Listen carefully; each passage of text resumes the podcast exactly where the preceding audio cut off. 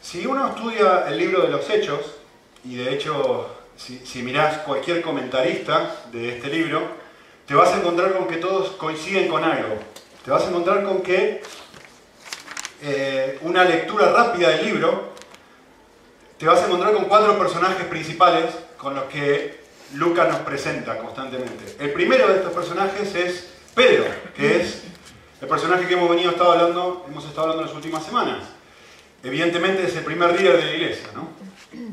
El segundo personaje principal, o si querés, héroe, es el que vamos a comenzar a mirar hoy, que es Esteban, que es el primer mártir de la iglesia.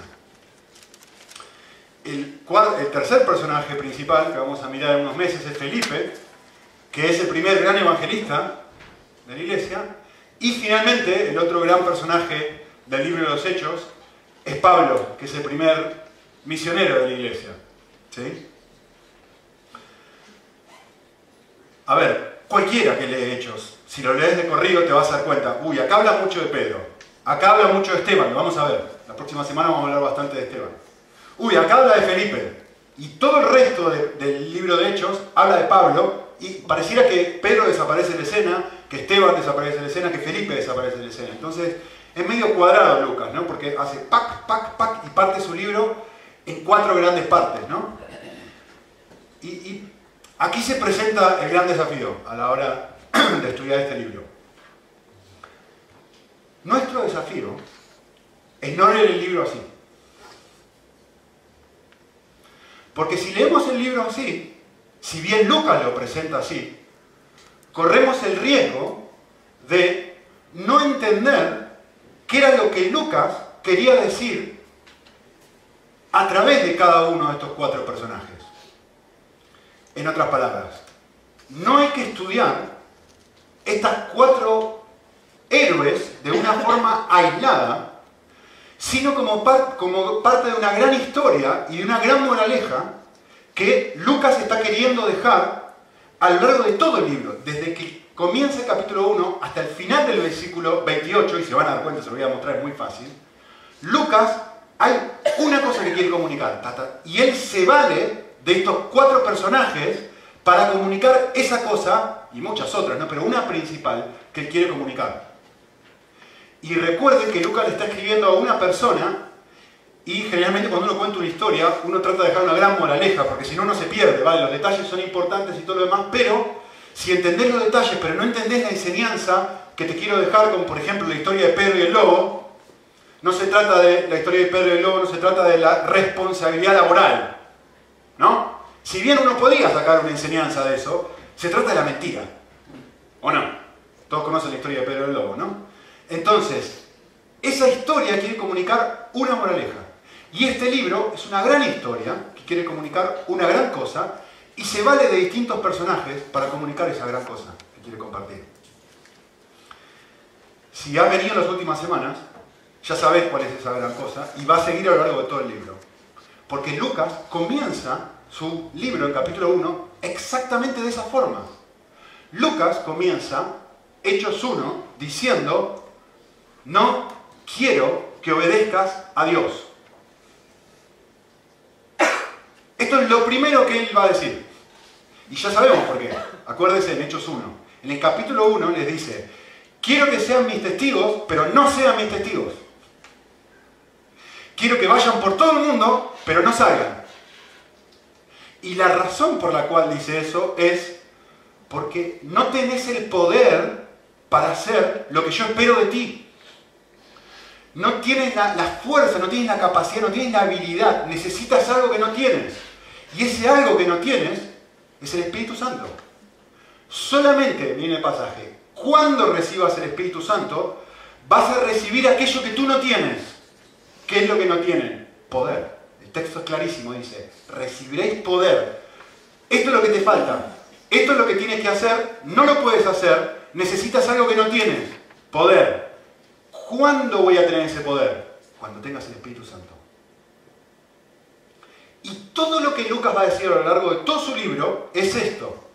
La clave de todo es ser o no ser lleno de este Espíritu Santo.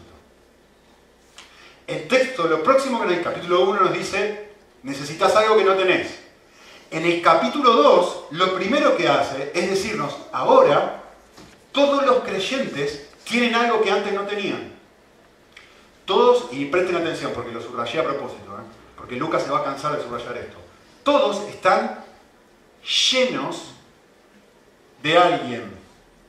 Están llenos del Espíritu Santo. Es decir, presten atención a la palabra todos. No, había, no, no hay nadie que pueda vivir de la forma que Dios espera que vivamos si no está lleno del Espíritu Santo. Esto es lo que Lucas quiere comunicarle a Teófilo.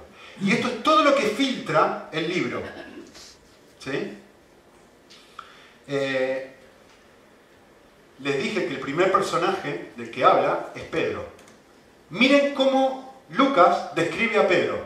Uy, es un héroe, hay que aplaudirlo. Y dice, miren, Pedro, este es Pedro.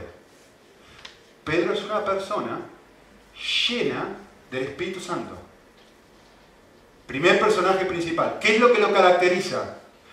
¿Qué es lo que lo hace un gran personaje? Estaba lleno del Espíritu Santo.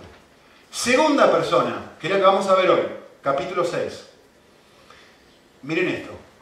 En el versículo 3, ahora Lucas va a describir a Esteban. Eh, y va a decir, ¿cómo era él? Él era una persona llena del Espíritu Santo y de sabiduría. Versículo 3. Escoged entre vosotros siete hombres de buena reputación, llenos del Espíritu Santo y llenos de sabiduría. Y entre ellos estaba él. Luego va a volver a decir en versículo 5, eh, era un hombre lleno de fe, lleno del Espíritu Santo. Y versículo 8 dice, Esteban, miren cómo lo escribe otra vez, la misma idea, ¿eh? lleno de gracia y de poder, y en un pasaje que no vamos a mirar ahora, pero el capítulo 7 dice, Esteban, lleno del Espíritu Santo, fijó los ojos en el cielo. A ver, ¿qué es un héroe para, para Lucas? ¿Qué es una persona que deberíamos imitar, según Lucas? ¿Qué es la clase de persona que Lucas espera que nosotros vayamos concluyendo y cuando lean, cuando leamos más adelante la vida de Felipe, cuando leamos más adelante la vida de Pablo, van a ver que la misma frase volverá a aparecer. ¿Se entiende? Eh, ahora, quiero, quiero que presten atención a una cosa. ¿Qué es esto estar lleno? Estar lleno de algo, uno lo utiliza en contraste obviamente con estar vacío, ¿no? O, si se quiere con estar medio lleno, o un poquito lleno, o la mitad lleno, como, más te guste. Y, y esto tiene la idea que quiere comunicar, es que hay un nivel de influencia muy fuerte o determinante sobre una persona. Les pongo un ejemplo. Si yo le digo a ustedes, ah, Juan está lleno de paciencia, ¿qué estoy queriendo decir? Es una persona llena de paciencia. La respuesta es obvia, ¿no? Que tiene mucha paciencia. Si yo te digo, eh, Pepa está llena de amor, ¿qué estoy queriendo decir? Que tiene mucho de eso. ¿No? O lleno, esta persona está llena de paz. La, la, imagen es muy obvia, ¿no? Lo que yo estoy queriendo decir es que esta persona tiene mucho de aquello de lo que yo estoy hablando. En contraste con tener poco o con tener nada de eso, ¿no? Entonces, lo que Lucas está queriendo decir, y por eso repite la frase lleno, lleno, lleno, lleno, lleno, lleno, lleno, lleno, es que lo que hace a estas personas diferentes no son las personas en sí, es la realidad de que ellos tienen mucho de alguien. ¿Sí? Ahora, déjenme darles un ejemplo para explicar lo que quiero decirles. Esto de, por eso sé muchas veces la palabra héroe, ¿no? O personajes. Si ustedes lo piensan un momento y lo analizan, desde el momento en que yo digo, estos son los personajes principales, aquellos a los que yo tengo que imitar y bla, bla, bla, y yo les digo, ellos estaban llenos de otro, automáticamente se transforma en algo, si se quiere, degradante casi peyorativo. Piensen. Ejemplo. ¿Saben quién es este, no? ¿O qué, quién es? Eh, David sabe quién es. Este es Lance Armstrong. Lance Armstrong es el Messi de las bicicletas. Ganó el Tour de Francia, es un tour que hacen en bicicleta, que todo es como el mundial. Este hombre lo ganó siete veces, ¿no, David? Siete veces. Siete veces ganó el Tour de Francia. Es considerado por, fue considerado por la mayoría de todo el mundo como el mejor ciclista de todos los tiempos. ¿Saben lo que pasó? Algo cambió. Se dieron cuenta que estaba drogado. Y que estaba bajo la influencia de la droga cada vez que este hombre ganó cada uno de sus siete tours. ¿Qué hicieron? Le quitaron los trofeos. ¿Por qué? Porque lo hiciste por la influencia de la droga. Eso es degradante. No fuiste tú el que los hizo. Si tú no te hubieras drogado, no hubieras tenido la capacidad, no hubieras tenido el poder para hacer lo que hiciste. No hubieras podido pedalear de la manera que pedaleaste. No hubieras podido resistir de la manera que resististe. No hubieras podido tolerar eh, pedalear de la forma que lo hiciste. Por lo tanto, como estabas influenciado por otro poder, te quitamos el mérito que te habíamos dado. No te mereces el mérito. Es degradante.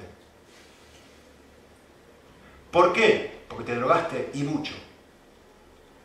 Había mucho de lo que lograste, no fue por ti, sino fue por la influencia de un narcótico. Cuando Lucas nos presenta estos héroes, lo que él está queriendo decir es esto no es que estos fueron grandes héroes o grandes personajes, porque hicieron grandes cosas, que ojito, las hicieron, como él, ganó siete Tours de Francia. No es que ellos hicieron grandes cosas, sino que fueron grandemente influenciados por Dios. Eso es lo que los hace grandes. Y eso es lo que caracteriza a cualquier persona que Lucas te va a ir describiendo a lo largo de todo el libro es que no hay una sola persona que Lucas describa como un héroe o como alguien fantástico que no esté, y cito de vuelta a Lucas, súper lleno de este Espíritu Santo. Nosotros dijimos, definimos hace unas semanas atrás, que estar lleno del Espíritu Santo, se lo dije de esta forma, es una influencia, como una droga, ¿no? De hecho, la Biblia lo compara así dice que el Espíritu Santo es como el vino, es como la droga. Te permite hacer, desear, pensar, te da capacidades que tú nunca tendrías por tus propias fuerzas. Eso es el Espíritu Santo. Es una influencia tal en tu vida que tú no eres el héroe. Parece que eres tú, pero en realidad es la influencia de que si esa influencia no estuviera ahí, no podrías hacer lo que estás haciendo no podías amar lo que estás amando. De repente, cuando el Espíritu Santo influye en tu vida, empezás a amar cosas que si no fuera por esta droga, no la amarías. Empezás a tener pensamientos diferentes a los que tendrías que si no fuera por esta influencia o control en tu vida, jamás los tendrías. Empezás a buscar la gloria de Dios y no la tuya empezás a buscar el reino de Dios y no el tuyo. Y empezás a hacer cosas con, el poder de Dios y no con el tuyo. Es decir, la idea es esta. Algo dentro mío está influenciando, está pasando, que me da la posibilidad de hacer lo que hizo con la vida de Lance. Pedalear de una forma que yo jamás hubiera podido pedalear así. Yo no hubiera podido hacer esto.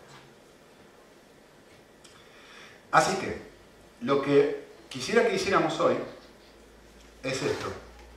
Quisiera que miráramos la vida de este hombre, de Esteban, y quisiéramos que miráramos algunas características que nos permiten ver, que son evidencias de que realmente, a ver si me permite la expresión media fea, pero va, aplica, de que realmente estaba drogado, de, que realmente estaba influenciado, o, por usar la palabra bíblica, borracho, estaba dominado por alguien más. ¿Cuáles son esas evidencias? ¿Qué es lo que uno puede llegar a ver que me ayuden a mí a ver? Y yo tengo esto en mi vida. Tengo esta clase de influencia en mi ¿sí Así que yo quisiera mostrar tres. Hay más, ¿eh? Hay más. En este texto me refiero.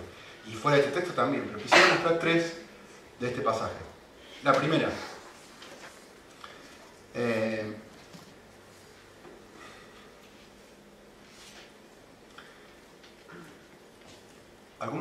El domingo pasado, a la mañana, en la, escuela bíblica, y yo dije algo que voy a volver a repetir ahora para que todo el mundo lo escuche. Y quiero que presten mucha atención a lo que voy a decir ahora. Yo dije esto. Cada acto de obediencia cristiana puede ser igualmente realizado por una persona no cristiana. Voy a decir, cada acto de obediencia cristiana puede ser igualmente realizado por una persona no cristiana. Ejemplos. Ocuparse de los necesitados. Les di el ejemplo. Nosotros hacemos las cajitas. Hay muchas ONG que hacen cajitas, que no son cristianas. Ah, no, no, bueno, compartir tu fe con otros. Mira, es muy fácil, no necesitas ser cristiano para esto. Poné uno del Barça y uno del, Madrid juntos. ¿Y saben lo que hacen? Empiezan a defender su fe. Yo creo que el Barça es mejor que el Madrid. No, no, yo creo que el Madrid es mejor que... Y te empiezas a todos y te empiezas a... Estás defendiendo lo que creen. Es más, están compartiendo y te están intentando convencer de que tenés que pensar igual. Sufrir por tus creencias. Cantidad de gente. Tolerar el rechazo. Solamente para... Piensa en estas dos cosas. Algo muy fresco para todos. Cataluña. ¿Cuánta gente en Cataluña, más allá de... No, no estoy aquí para decir quién tiene razón y quién no tiene razón, ¿vale? Pero más allá de lo que ha pasado en Cataluña, donde prácticamente una semi-revolución, yo lo que he escuchado, dentro incluso del ambiente evangélico, es iglesias divididas y personas que eran amigos de toda la vida que no se pueden ver ya. Y que por la cuestión de la independencia están dispuestos a sufrir. No tiene nada que ver con Cristo esto. Y por cuestión de la independencia están dispuestos a rechazar una amistad toda la vida. ¿Hace falta el Espíritu de Dios para esto? Orar o leer la Biblia. Eh, no, no, yo voy bien o yo veo la presencia del Espíritu Santo en mi vida porque oro y leo la Biblia. ¿Perdón? Los testigos de Jehová leen la Biblia, los mormones leen la Biblia, los católicos leen la Biblia, los ateos leen la Biblia. Y oran también, ¿eh? Los musulmanes oran. La gente no cristiana andaba en un parque de diversiones y ponen estas cosas y se van a poner todos a orar en estas montañas rusas. Todo el mundo se puede orar ahí, todos oramos. Del pánico que tenés. Es fabuloso entender y, y frenarme a pensar y decir esto, vale, cada cosa que para mí pareciera ser una evidencia de que el Espíritu Santo está presente en mi vida, si yo me pongo a mirar, la puedo ver en otros. Entonces, evidentemente la pregunta que yo tengo, tengo que hacerme es, ¿y cómo sé que el Espíritu Santo está orando en mí entonces? Yo creo que el pasaje acá nos va a mostrar algo fabuloso. Muy, muy, muy interesante. El texto comienza diciendo en versículo 8, noten esto, dice, Esteban estaba lleno de gracia y de poder. Y me encanta, un comentarista bíblico dijo esto, qué combinación más llamativa. Dulzura y fortaleza reunidas en una sola personalidad. Esto me hace acordar de algo que hablamos unas semanas atrás. ¿Se acuerdan Jesús? Entra al templo, destroza todo, rompe todas las tiendas. ¿Se acuerdan que hablamos de esto, no? Después está en Getsemaní y dice, aquí están, llévame. Ambas cosas, reunir fortaleza para poder ir y romper todo, y a la vez la gracia de decir, la dulzura de llévame, aquí están me tenías todo el tiempo ahí delante. ¿Por qué no me llevas? Miren, Esteban es exactamente igual. Miren lo que va a hacer Esteban ahora. No leímos esto, pero sí lo vamos a leer en unas semanas. Esteban dice esto. Esteban tiene la fortaleza para plantarse delante de un grupo de acusadores. Y, miren lo que les dice. No sé si esto es una mala palabra o no, disculpen que sea una mala palabra, pero en sus narices. Les dice en su cara. ¿Sí? Les dice, vosotros sois duros de cerviz y de corazón y de oídos. Y siempre resistís al Espíritu Santo, tal cual hicieron vuestros padres, así también hacer vosotros. No leo todo porque se hace muy largo, pero ustedes sois, sois traidores y asesinos. Vosotros que clamás o que defendéis la ley, no la guardáis. A ver, ¿qué nivel de fortaleza interior uno tiene que tener para decirte en la cara, esto es, tú eres esto, y esto, y esto, y esto, y esto, y esto, y esto, y esto, y esto? Y miren lo que va a hacer. Cinco minutos después, cuando los líderes escucharon esto, crujían los dientes. Pero Esteban, ojo que no es Esteban el héroe, ¿eh? Esteban estaba tan influenciado por el Espíritu de Dios que el texto nos dice, arremetieron contra él, se le echaron encima para apedrearle. ¿Y qué va a hacer Esteban? Empezar a golpear, empezar a defenderse. Ahora sí, ahora estoy lleno del Espíritu Santo, puedo hacer eso. No, no, no, no, no, no. Lleno de poder, lleno de gracia. Cayendo de rodillas, dice, Padre, perdón, no tiene idea de lo que están haciendo. Ustedes se dan cuenta que le está diciendo en la cara, son lo peor de lo peor, lleno del Espíritu de Dios, y le está diciendo, lleno del Espíritu de Dios, te perdono hermano, me estás destrozando, pero te amo y te perdono. La combinación perfecta de gracia y dulzura, de gracia, de poder y de habilidad para poder responder de una manera que uno nunca jamás respondería.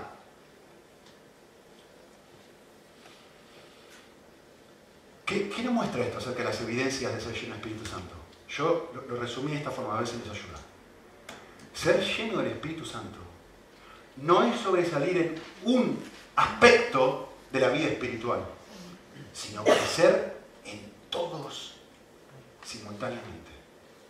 Ambas cosas. De hecho, si lo pienso en un momento, es exactamente lo que dice Gálatas.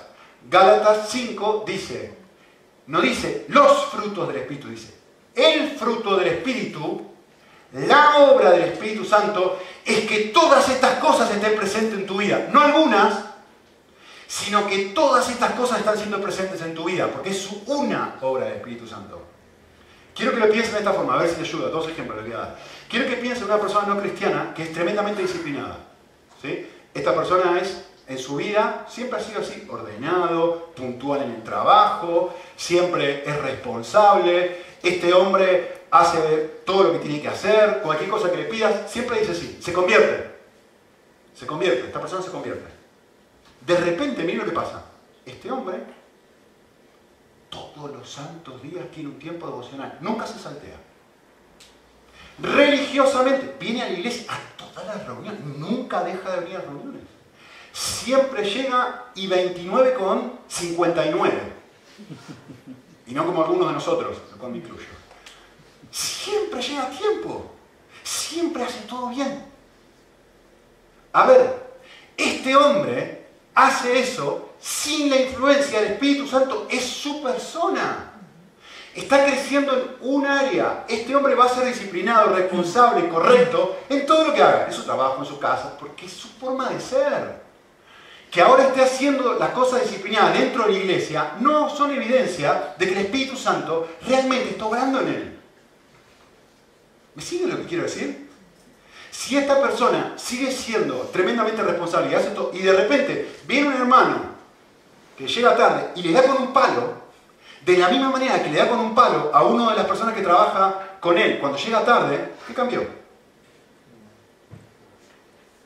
¿Dónde está la influencia? ¿Dónde está esta mezcla de gracia y poder que está hablando Esteban?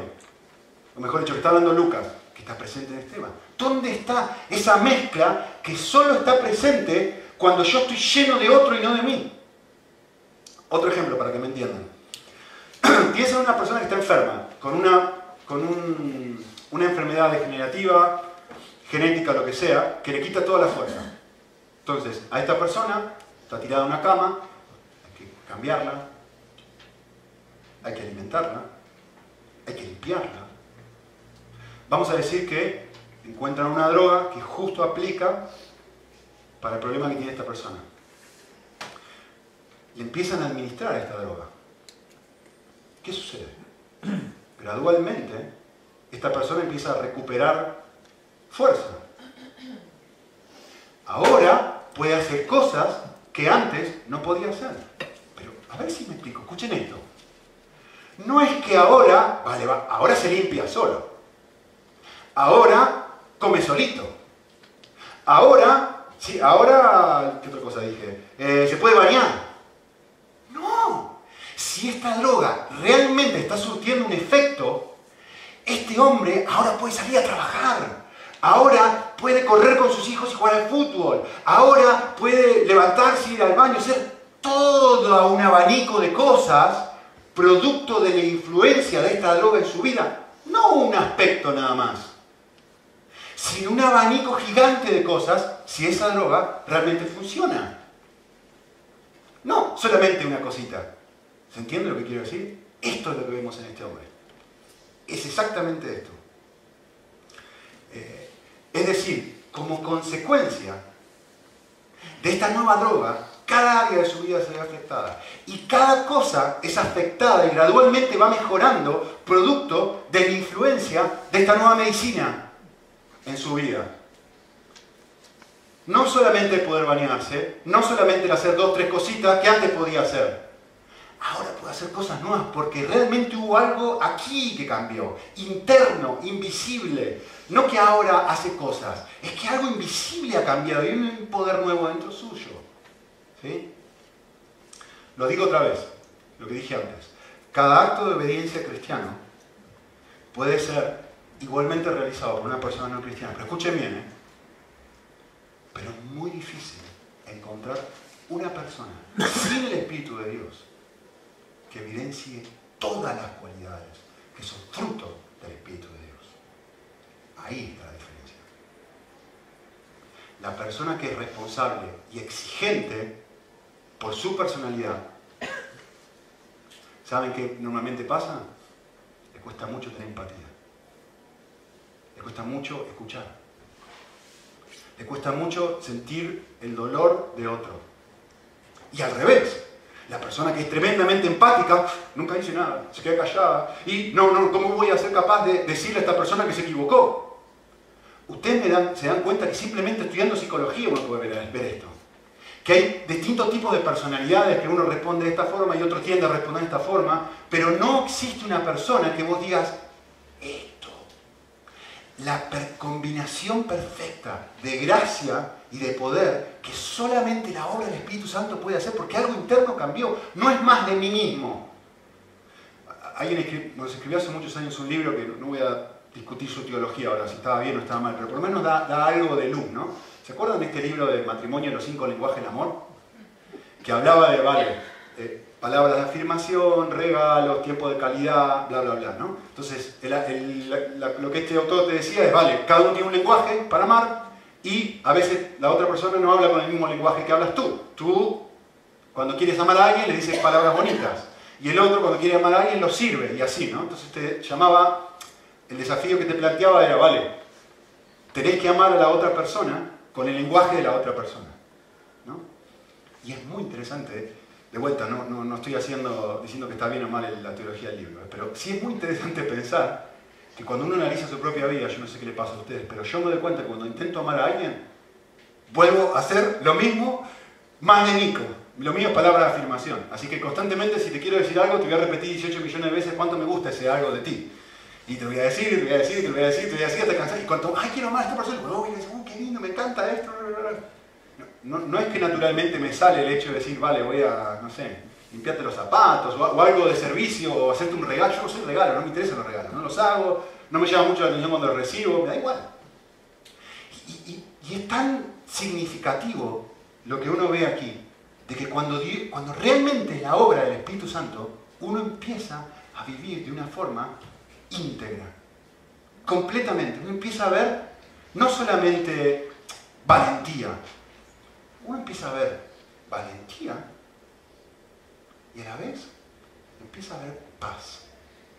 Y uno empieza a ver amor y también empieza a ver verdad en su propio corazón. Y ahora tengo la capacidad de decirte la verdad a los ojos, pero tengo la capacidad de decirte con amor. Y uno empieza a ver paciencia, pero a la vez uno no empieza a ver quietismo, sino empieza a ver actividad. Y empieza a encontrar y decir, che, pero que me veo cada vez más activo, pero a la vez voy viendo que voy creciendo en paciencia y dice, ¿esto qué es? Esto es una evidencia sobrenatural. Cuando cambia mi corazón, cambia toda mi persona. Y cuando mi corazón está lleno, como dice el texto, del Espíritu de Dios, todo, absolutamente todo lo que hago, es afectado por eso. Por eso ponemos énfasis en la iglesia en el cambio de las motivaciones, de los deseos del corazón. Porque no es lo que yo hago, ah, vale, yo hago esto o hago esto otro, sino quién, producto de la influencia del Espíritu Santo, estoy llegando a ser. Hay un abismo de diferencia entre hacer algo y ser algo. Y lo que está pasando acá es que producto, esto es lo que Lucas quiere que, Teófilo entienda, producto de la influencia del Espíritu de Dios, no es que ahora hago cosas, es que soy distinto. Llego a ser distinto. No por mi esfuerzo, sino por alguien que me ha sido inyectado en el corazón. Es algo que Dios está hablando a mí. No es algo que yo tengo que esforzarme, ponerme un reloj en la cabeza y decir, vale, ahora tengo que ser más servicial. No, ahora quiero ser más servicial lo que normalmente yo no sería. Segunda evidencia, vamos a ir más rápido. Está en el mismo versículo, les dije hay muchas, eh, voy, a voy a tocar tres nomás. El texto dice, y Esteban lleno de gracia y de poder. Miren lo próximo que dice, hacía grandes prodigios y señales. A ver, seguro que si hace mucho que venís a la iglesia te vas a dar cuenta de que nosotros, a propósito, no hacemos mucho énfasis en el hacer. Y es intencional. Porque lo que uno va viendo, en todas las escrituras, es que el hacer es un resultado de estar lleno.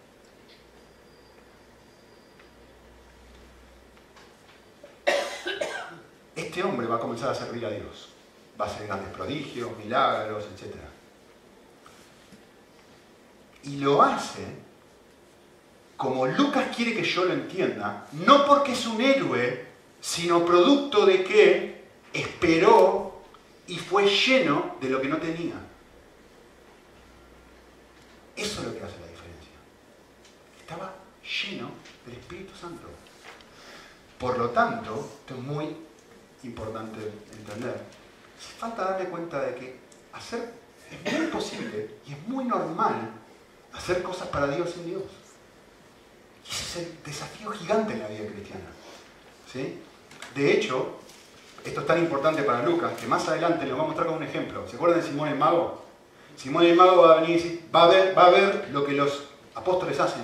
Uy, señales, milagros. Y se da cuenta, dice, mirá, que si te ponen las manos, tú también puedes hacer eso. ¿Se acuerdan el pasaje? Entonces, el Mago dice, ah, yo también quiero, yo también quiero y, no está claro por qué lo quiere, si por prestigio o lo que sea, pero que no llegue a entender la razón de por qué están haciendo eso. Y el desafío de Lucas es darme cuenta, tú y yo somos como Simón el Mago. Ese es el desafío de Lucas. No, no está ahí para decirme, ah, vale, otras personas son así. No, no, no, no, no. Eso está ahí, esa historia está ahí, para que yo empiece a pensar en un momento, un momentito. Y si yo soy como él, y si yo soy una de estas personas que eh, también hace cosas para Dios sin estar lleno de Dios, ese es el desafío del pasaje. De hecho, si analizamos nuestro corazón, es muy probable que nos demos cuenta que un montón, si no la mayoría de las cosas que hacemos para Dios, las hacemos sin estar llenos de Dios. Miren lo que dice Mateo. Dice, muchos, no dice algunos, no dice pocos, dice, muchos en aquel día me dirán. Y miren lo que sigue después, ¿eh? lo que hace Esteban. Echar, hacer señales, milagros y todo lo que está hablando acá. Hicimos esto, hicimos esto, hicimos esto, hicimos esto. Y el Señor dice, no, no, no, no hiciste lo que tenías que hacer. No había esta conexión conmigo. No se trata de eso, se trata de algo muchísimo más profundo. Por eso uno de nuestros valores es, se lo puse aquí, el servicio, dice así, creemos que ayudar genuinamente a los demás, y escuchen esto, es la expresión, es el resultado de que estamos experimentando el amor de Dios en nuestros corazones. Y más adelante, en la misma página web, si lo quieren leer, dice así, el servicio genuino es el que nace motivado por disfrutar del amor que Jesús nos tiene y se realiza a través del poder que Él mismo provee. Este pasaje.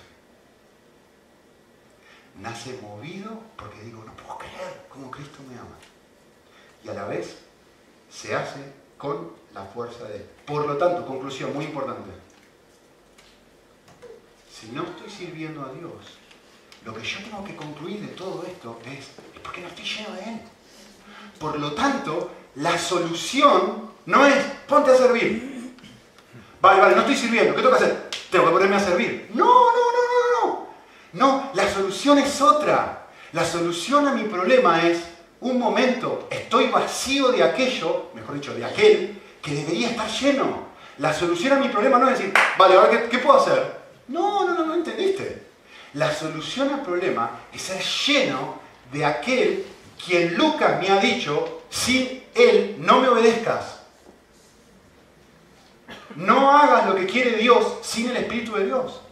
La solución no es ponerme a servir, la solución es darme cuenta y ponerme a pensar de qué estoy lleno, qué es lo que está llenando mi corazón.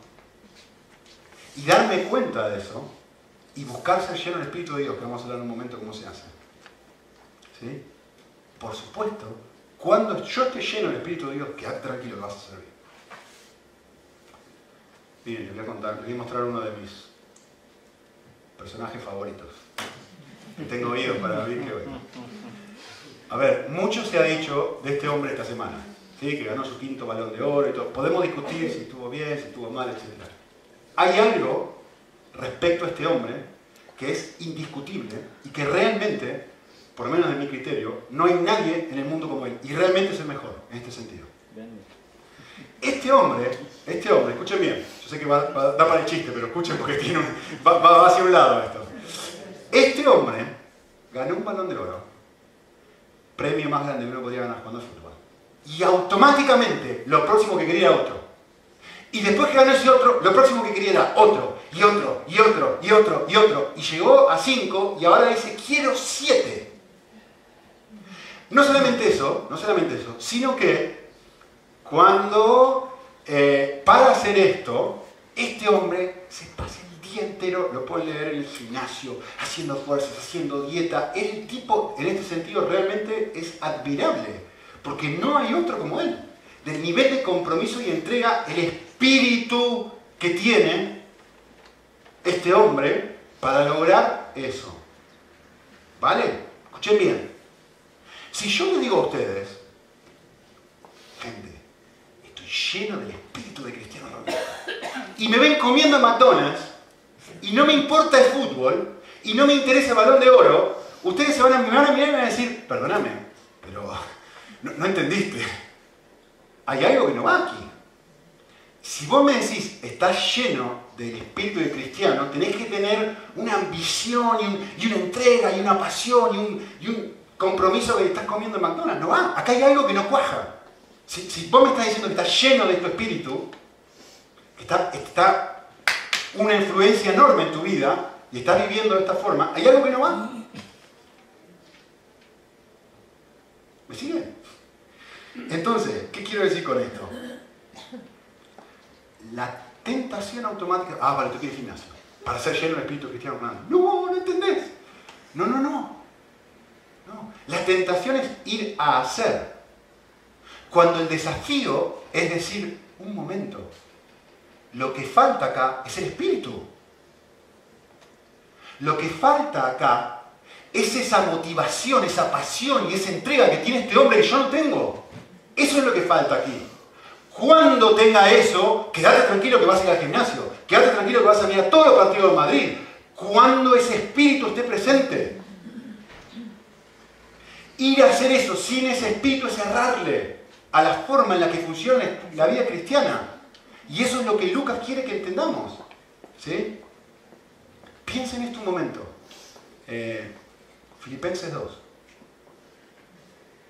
Filipenses 2, hace muchos años prediqué un mensaje que se llamaba, que lo titulé así.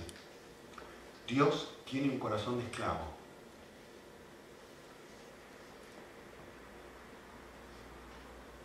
¿Qué es orar? Es transformar a Dios en tu esclavo hacer lo que yo quiero. Y a Dios le encanta. Dios hace salir su sol sobre malos y buenos y hace llover sobre... ¿Qué está haciendo Dios? ¿Qué está sirviendo? Filipenses 2 dice que Cristo, siendo en forma de Dios, no es igual a Dios como algo que es ferrarse, sino que se despojó a sí mismo tomando forma de. Yo digo que estoy lleno del Espíritu de Dios y no tengo el más mínimo ápice de deseo por servir a otros. Y vivo para servir mis propios placeres. ¿Qué es lo que tengo que hacer? ¿Cuál es el problema aquí? El problema no es ponerme a servir.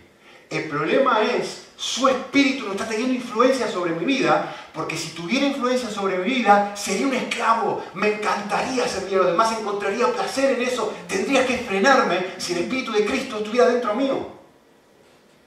Lo que necesito es, lo vuelvo a decir lo que dije al principio, lo que necesito es ser lleno.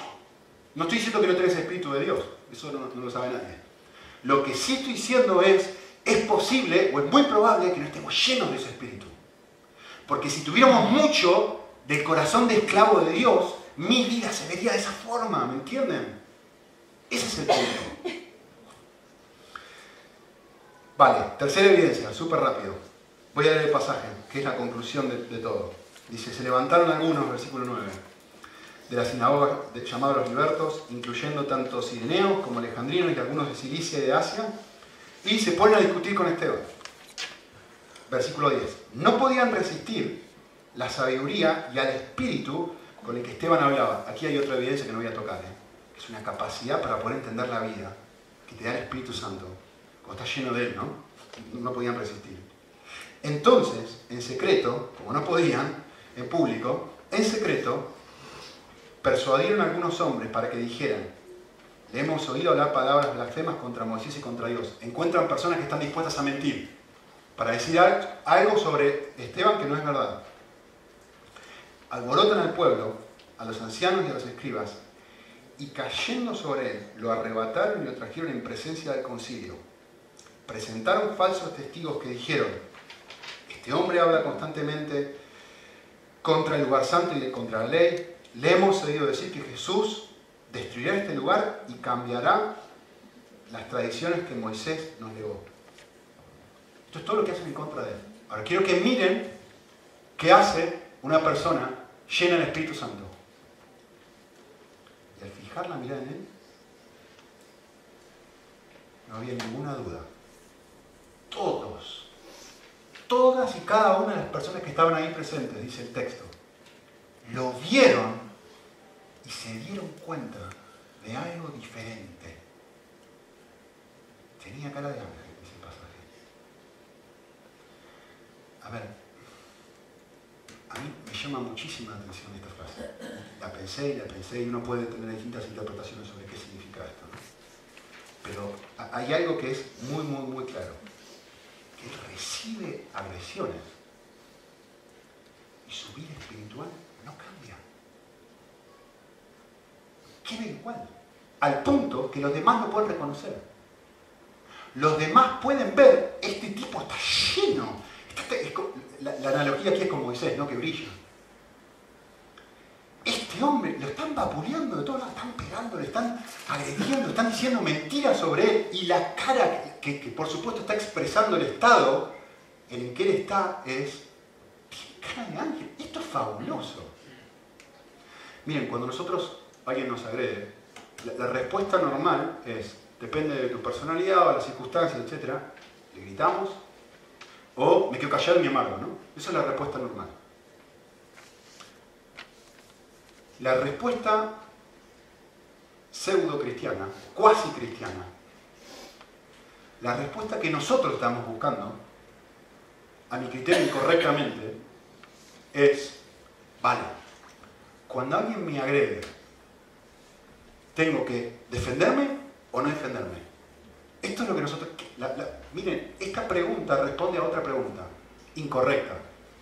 La pregunta es, ¿qué tengo que hacer? Se centra en mi persona. ¿Qué tengo que hacer yo frente a esto? ¿Tengo la libertad en Cristo de poder defenderme o tengo que callarme la boca? Y vamos preguntándole a algunas distintas personas que eh, valoramos su opinión, le contamos la situación y decimos, ¿qué tengo que hacer? ¿Qué pensás que tengo que hacer? ¿Qué pensás que tengo que hacer? A ver, no, digo que esto es incorrecto, pero al menos es incompleto. que no es lo que Lucas quiere dar a conocer, quiere comunicar aquí. Eh, en los versículos que siguen, eh, son 52 versículos. no vamos a leerlo todo en su momento, pero son 52 versículos. ¿Saben lo que hace Esteban? Se defiende. Es la defensa más larga de toda la Biblia. El versículo 53, ¿saben lo que es? Lo leímos. Esteban no hace nada y lo apedrea. Y uno dice, ¿qué tengo que hacer? ¿Defenderme o dejar que me apedreen? La respuesta es, da igual, eso no es lo más importante. ¿Saben qué es lo más importante? Lo más importante no es lo que tengo que hacer, lo más importante es cómo me afecta a mí lo que la gente está haciendo. Se lo voy a decir de otra forma, me quita mi cara de ángel, me quita mi estado espiritual, me afecta. La palabra, voy a usar una frase paulina para expresar lo que Lucas quiere decir. Miren esto. La respuesta a, esta, a la situación de agresión es, ¿esta situación hace que yo entristezca al Espíritu Santo en mi vida? Esa es la clave. Esa es la clave de todo el libro de los Hechos.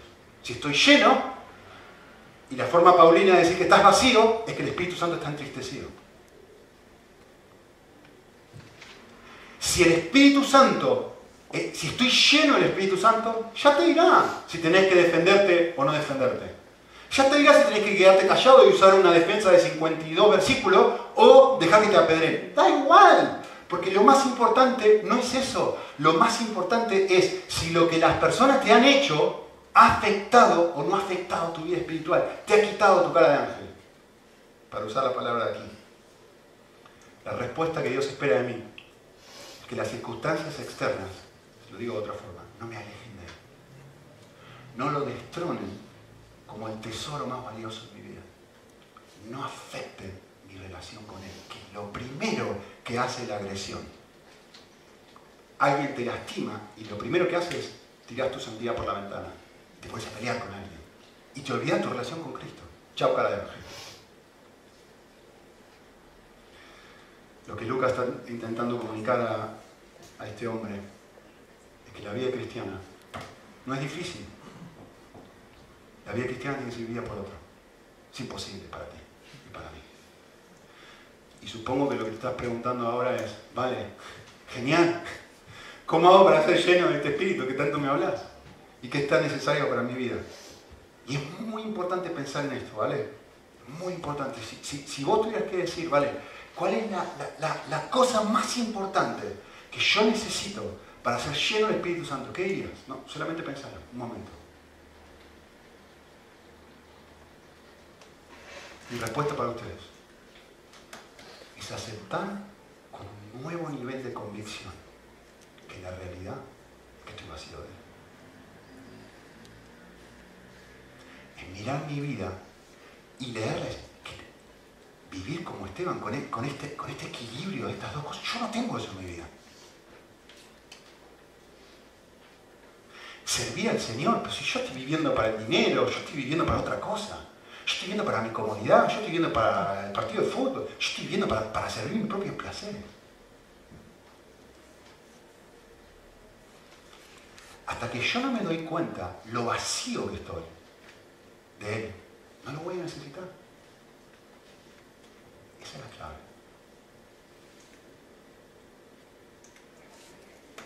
Lo lindo es, la buena noticia es que producto de la cruz, yo puedo mirar esta realidad es mi vida, sin condenación. Y no salir de acá llorando y diciendo, pero yo, no soy esa persona, yo dijiste, no, yo puedo mirar esa realidad sin que esta realidad me destroce. Porque Cristo ha muerto por mí. Y Cristo, en esa cruz yo encuentro todo el perdón que yo necesito por no ser la persona que debería ser. Y en esa misma cruz Lucas me ha comunicado el capítulo 1, desde el principio hasta ahora, tenés una promesa para ti. La promesa del Padre. La promesa de poder para vivir de una manera que tú no puedes vivir. Y esa promesa está disponible para ti. Pero hasta que yo no vea mi propia oscuridad, vea que yo no puedo vivir así, no voy a correr, salir corriendo a Dios desesperadamente a decirle, Señor, perdón, pero yo no soy así. Perdón, yo no vivo de esta forma. Necesito toda tu ayuda, necesito que me llenes y que tu influencia sobre mi vida transforme lo que amo, transforme lo que pienso, transforme lo que hago, para llegar a ser una persona que yo jamás podría ser con mis propias fuerzas. Eso solamente viene cuando veo mi propio vacío, cuando veo mi propia oscuridad. Oramos.